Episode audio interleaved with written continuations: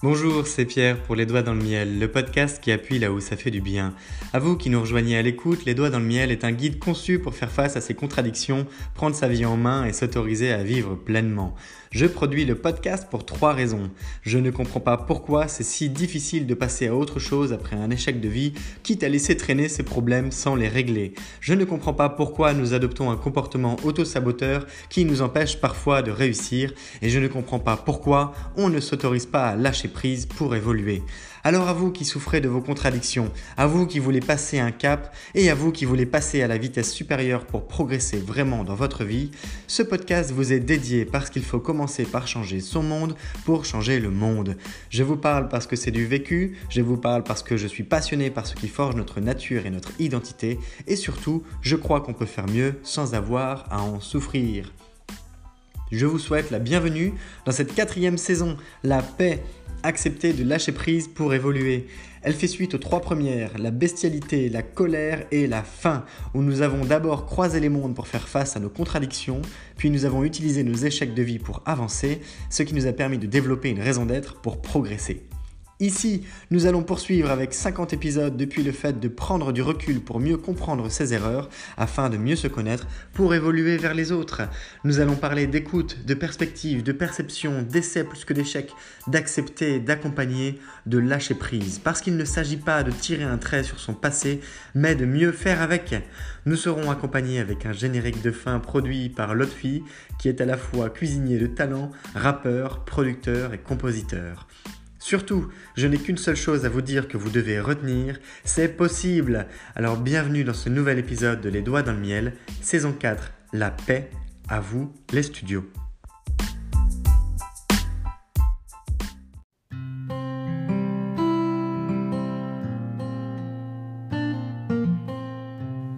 Quand on regarde un train passer à grande vitesse, un TGV pourquoi pas, il nous passe devant sans qu'on ait même le temps de distinguer quoi que ce soit à l'intérieur. Quand on le regarde depuis un pont parce qu'il vient de très loin et qu'on le voit passer en dessous de nous, alors on a l'impression que lointain, il est encore tout doux, tout gentil, tout mignon, et puis quand il nous passe en dessous, ça fait un vacarme assourdissant, ça fait du bruit, oui, ça décoiffe même, pourquoi pas. Et surtout, il passe à une vitesse, on a à peine le temps de le voir passer. On ne distingue rien de ce qu'il y a à l'intérieur, et ce n'est que lorsqu'on en est loin que l'on peut considérer, voir, distinguer les passagers. Pourquoi pas même faire un coucou au conducteur? Alors que quand vous êtes près du train, c'est impossible. Il vous passe devant à une vitesse, vous êtes euh, soufflé même par l'onde par de choc produit par le déplacement de l'air autour du train lorsqu'il se déplace à très grande vitesse. Eh bien, imaginez que votre vie soit ce train plus vous en êtes prêt, moins vous saurez comprendre ce qu'il y a à l'intérieur, moins vous verrez les détails qui font sa supériorité d'une certaine manière, sa grandeur plutôt. Plus vous serez prêt et plus vous aurez l'impression d'aller à une vitesse folle, de d'être engagé sur l'autoroute, et on a parlé de l'autoroute du succès dans la saison 3, mais là pour le coup ça serait vraiment l'autoroute du TGV, où ça va à 100 à l'heure, à 300 à l'heure même, ou voire à 500 à l'heure, pourquoi pas. Et vous n'avez juste pas le temps de voir ce qu'il y a autour. Pas le temps de voir ce qu'il y a dedans. Vous tracez votre route. Il y a des rails. Faut bien que ça serve. Alors allons à fond. Bah oui, mais si on oublie comment fonctionne le train, et qu'on oublie qu'il peut y avoir un train, ou en tout cas qu'on peut le regarder différemment sur euh, le côté de face, de haut, de loin, de près. Qu'on oublie qu'on est quand même le pilote, le ou la conducteur, eh bien on a de bonnes chances de se laisser emporter par notre propre élan, et puis d'arriver à un moment où, euh, waouh, la route est déjà passée. Vous aurez passé une partie de votre vie, ou une grande partie de votre vie, à tracer votre route qui était déjà tracé parce qu'en n'ayant jamais pris le recul de votre situation, vous avez construit votre chemin sur un chemin déjà construit. Je m'explique. Si vous adoptez une attitude donnée à un moment, et que vous ne changez jamais cette attitude, alors votre futur est prédictif. Vous pouvez anticiper ce que vous serez demain, dans un an, dans cinq ans, voire même dans dix ans. Et ça, bien qu'on puisse euh, construire une maison, bien qu'on puisse construire une famille, tout simplement parce que la personne que vous êtes aujourd'hui, même si elle gagne en expérience et en maturité dans sa vie, eh bien, elle n'aura pas changé fondamentalement. Vous aurez grandi, mais peut-être pas tant. Vous aurez foncé. Foncé sur une ligne droite. Et ça, c'est ce qui se passe avec beaucoup de gens. Voir sa vie défiler. C'est ce qu'on dit, non Des personnes âgées qui, ou des gens qui vont, qui vont mourir. Ils voient leur vie défiler. Et à ce moment-là, ils ont des regrets. Alors, euh, c'est embêtant. Ça serait dommage quand même d'arriver devant la ligne d'arrivée, justement, et de se dire Bah non, moi je veux pas de cette médaille-là. D'ailleurs, je n'ai pas de médaille. J'aurais bien fait la course différemment. Pris plus de temps pour moi. Agi différemment. Fait exactement les mêmes choses, mais pas avec la même posture. Du coup, ça n'aurait pas eu la même signification, pas eu la même symbolique. J'aurais peut-être créé du temps, gagné du temps. Et oui, gagner du temps, ça ne se fait pas à la loterie. Ça se marchande, ça se négocie avec soi-même, avec les autres également. Prendre du recul sur sa situation c'est une pause. C'est une pause pour mieux comprendre ses erreurs, mais pas que. C'est une pause pour mieux comprendre aussi ses réussites. Ça serait bien dommage de se passer de tout ce qu'on est capable de bien faire et d'accomplir. C'est une pause. C'est une antichambre. Et c'est l'antichambre d'une décision stratégique où je vais aller maintenant?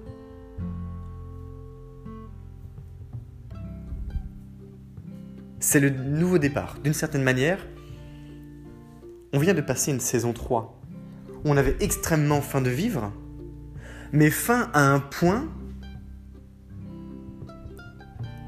de performance, d'engagement, de dépassement de soi, de rouleau compresseur.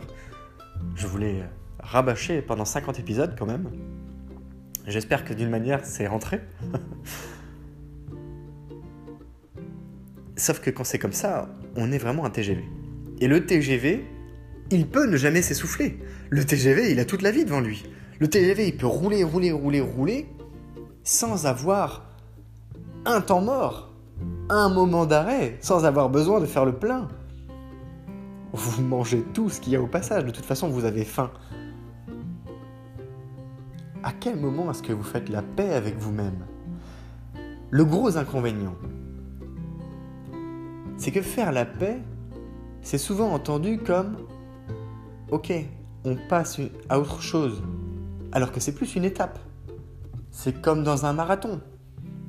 Vous avez des paliers kilométriques. Vous pouvez même dire, bah tiens, là j'arrive à la moitié, voilà, c'est écrit 50%. Vous aurez une balise. Vous pourrez marquer un repère sur votre application par exemple. Mais on continue. Et on continue avec les kilomètres qu'il y a derrière. On continue avec persévérance, on continue avec motivation, on continue avec ambition. On n'est pas là en train de se relâcher. Au contraire, seulement, on a le droit de comprendre peut-être que le TGV qu'on vient de vivre, c'est nous, et qu'on peut peut-être améliorer encore la situation. S'apporter un peu d'aide à soi-même.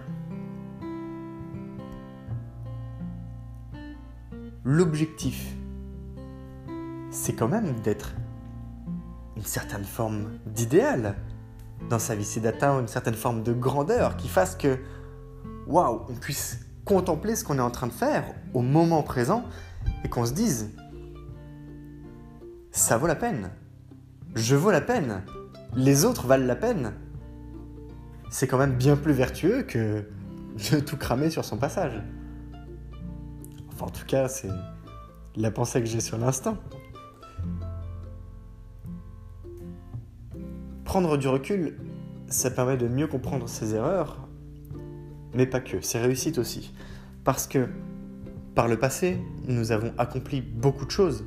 On s'est orienté avec des études, on s'est orienté avec des métiers, on s'est orienté avec des partenaires, on s'est orienté avec une famille, plusieurs familles peut-être. Vous avez accompli des choses, vous avez pu avoir des diplômes, vous avez été embauché, vous avez changé de métier, vous avez eu des promotions, vous avez fait de l'art plastique, vous avez créé des tableaux, vous avez fait des compétitions sportives.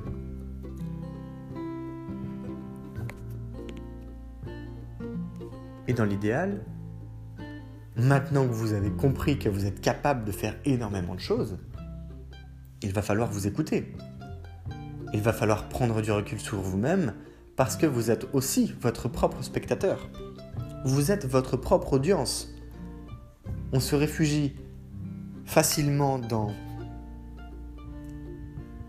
des environnements drôles ou tristes ou échappatoires à travers des films pour laisser voguer son imagination vers de nouveaux horizons, pour se créer et aussi distordre sa réalité. Parce que quand on ne s'amuse pas dans la vie, je veux dire celle de dehors, celle du monde extérieur, on a tendance à se réfugier dans ce qui nous réconforte. Seulement, c'est bien plus temporaire que profond. Et ça fonctionne un petit peu comme si on était sur le côté des dents de la scie, bien plus que si on observait la scie dans son ensemble.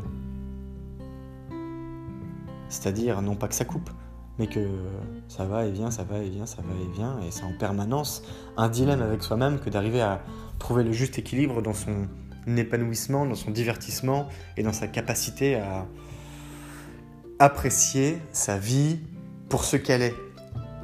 Mais pour ce qu'elle est, parce qu'on fait les efforts pour, qu'elle, pour le soit.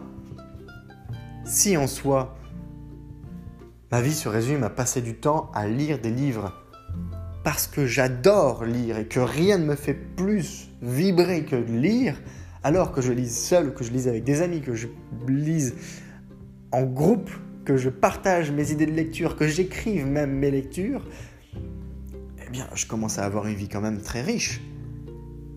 Même si je si mon idéal à moi personnel est de passer mon temps à lire des livres sur mon canapé parce que j'adore ça, et de temps en temps prendre l'air pour aller voir la mer ou la montagne ou les bois ou la ville, alors c'est super. Mais si je me réfugie là-dedans, parce que c'est un échappatoire à ce que je n'arrive pas à créer dans le monde réel, alors je peux peut-être me poser la question de savoir comment est-ce que je peux agir différemment pour que j'arrive à trouver un équilibre beaucoup plus stable, moins contraignant d'une certaine manière, parce que si c'est un refuge, ça veut dire que je suis stressé par ce qu'il se passe. Ça veut dire que je ne suis pas maître, non pas par contrôle absolu, mais que mes émotions sont supérieures à ma volonté de faire, sont supérieures au sens où elles prennent le dessus.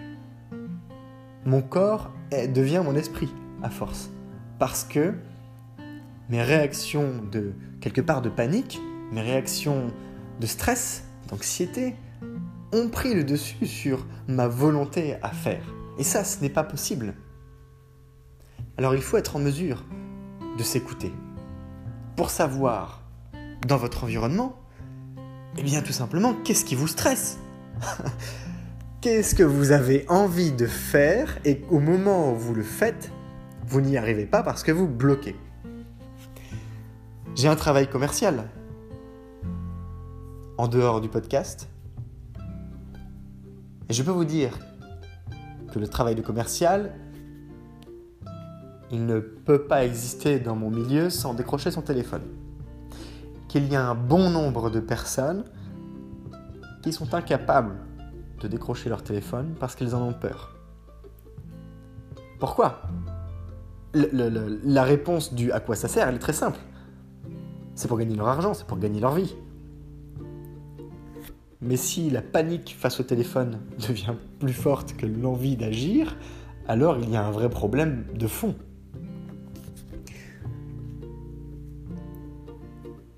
Alors on ne s'écarte pas du sujet.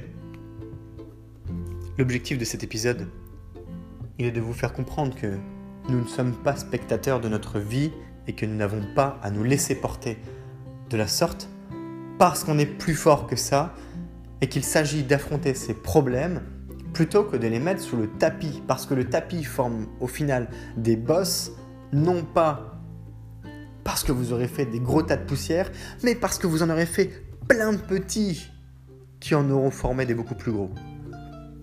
Prendre du recul est l'antichambre d'une décision stratégique, c'est quelle direction je veux donner à ma vie désormais, maintenant que je me suis prouvé à moi-même que je suis capable d'avancer à travers la saison 3 qui était une phase de fin.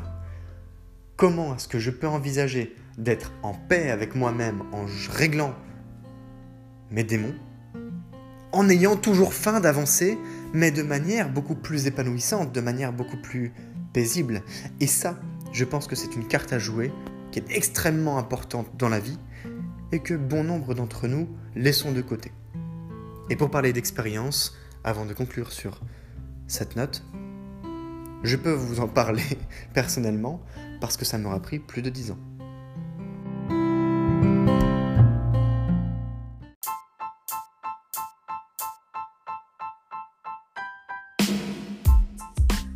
Je t'invite à t'abonner au podcast pour suivre les épisodes parce qu'ils paraissent chaque matin à 7h. Tu peux liker, commenter, noter et surtout partager cet épisode depuis la plateforme où tu l'écoutes de manière à le diffuser auprès du plus grand nombre de personnes qui auraient besoin qu'on appuie un peu plus fort là où ça fait du bien. Rappelle-toi, peut-être que par le passé tu as vécu des moments difficiles, voire des échecs de vie, ou bien quelqu'un dans ton entourage passe par là en ce moment et peut-être qu'à ce moment-là ça t'aurait fait du bien d'avoir une pensée, quelques mots ou ne serait-ce qu'un guide pour créer un plan d'action et surtout mieux faire avec. Eh bien, tu as ce pouvoir entre les doigts en ce moment et tu as les moyens d'agir maintenant en le diffusant. En tout cas, sache que c'est grâce à une personne comme toi qu'il y a des milliers d'écoutes du podcast Les Doigts dans le Miel dans plus de 20 pays et surtout plusieurs dizaines de personnes qui m'écrivent que oui, ça leur permet d'appuyer là où ça fait du bien pour avancer.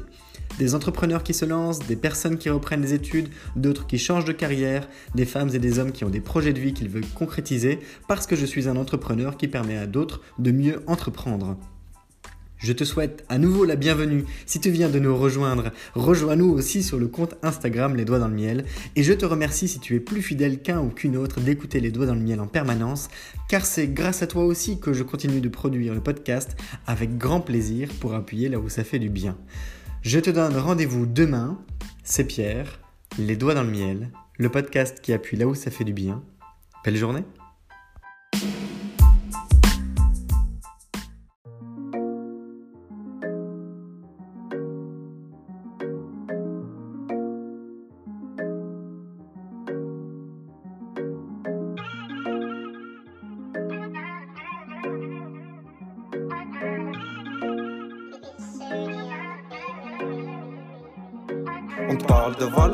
non, n'aie pas peur, viens faire un tour sur le podcast, le podcast du bonheur, les doigts dans le miel, le miel dans le joint, je refais le monde avec mes mains, je fume et je m'en vais loin. Je rêve d'abondance, d'assurance, de bonheur et de bienveillance avec certitude. Je t'invite à prendre connaissance du podcast de changement, de se faire du bien-être. Non, pas de pression, viens faire un tour, viens faire connaissance. Les doigts dans le miel, le miel dans le joint.